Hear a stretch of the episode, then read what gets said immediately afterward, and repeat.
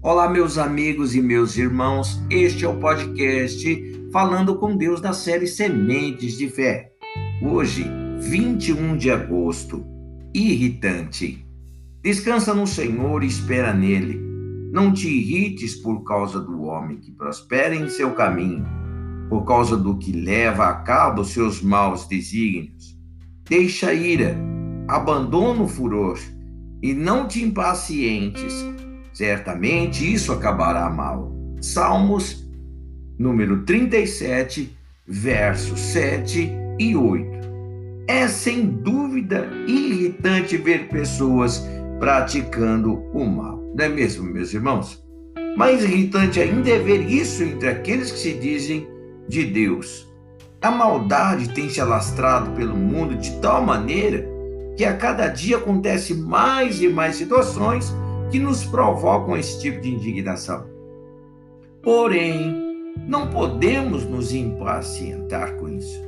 Deus orienta você a manter o autocontrole nesses momentos e não se irritar por causa daquele que prospera em seu mau caminho. Deixa ir, abandona o furor, não te impacientes. Pode ser um conselho difícil de ser praticado quando o sangue ainda ferve, não é verdade, meu irmão? No entanto, se não fosse possível, ele não nos pediria para fazer. Mas por que Deus nos pede isso? Porque ele quer que o mal prevaleça? Hum? Mil vezes não. Ele nos pede isso para que ele possa fazer justiça. Se nos indignarmos contra a pessoa e nos impacientarmos pelo fato de ela continuar praticando injustiça, desviaremos nossa atenção do verdadeiro inimigo, o espírito maligno que criou essa situação. Então, deixando a ira, confiaremos em Deus, entregando a Ele a solução desse caso. Ele então fará a justiça prevalecer sobre a minha vida e a tua vida. Vamos orar, Pai, te adoro, te louvo e agradeço. Tu és digno de todo louvor, de toda honra, de toda exaltação. É irritante, sim, Pai. 100% irritante ver as pessoas que praticam o mal, Pai. Que andam na contramão, meu Deus, do Senhor e da, de, de tudo aquilo que se diz benéfico, Pai. E ainda assim prosperar aqui nesta terra. Mas, meu Deus querido, o Senhor Deus diz: descansa no Senhor, espera nele, não se irrites por causa do homem que prospera em seu mau caminho. Pai, isso é a mais pura verdade, porque ali na frente, Pai, nós sabemos, ó meu Deus querido, o preço de tudo isso.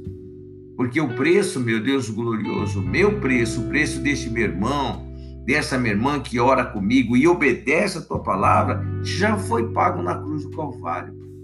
Por aquele que me amou primeiro de tudo que me amou, amou meu irmão, a minha irmã e nos deu salvação, Pai. Nos deu, meu Deus, glorioso perdão e nos deu também, meu Deus querido, a, a, nossa, a cédula que era contra nós, meu Deus, aquilo que era a nossa dívida, então ele pagou.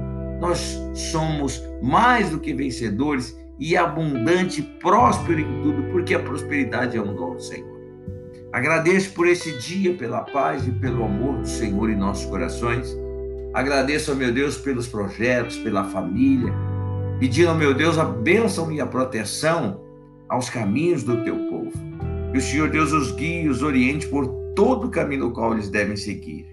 E os abençoe com a prosperidade do Senhor, que é um dom, meu Deus, que nos enriquece e não nos acrescenta um. Então, que o Senhor Deus tome nas tuas mãos essas vidas em nome de Jesus eu oro e te agradeço. Desde amém. E graças a Deus. Olha, meu irmão, segue aqui o meu conselho. Mantenha o autocontrole e confie em Deus.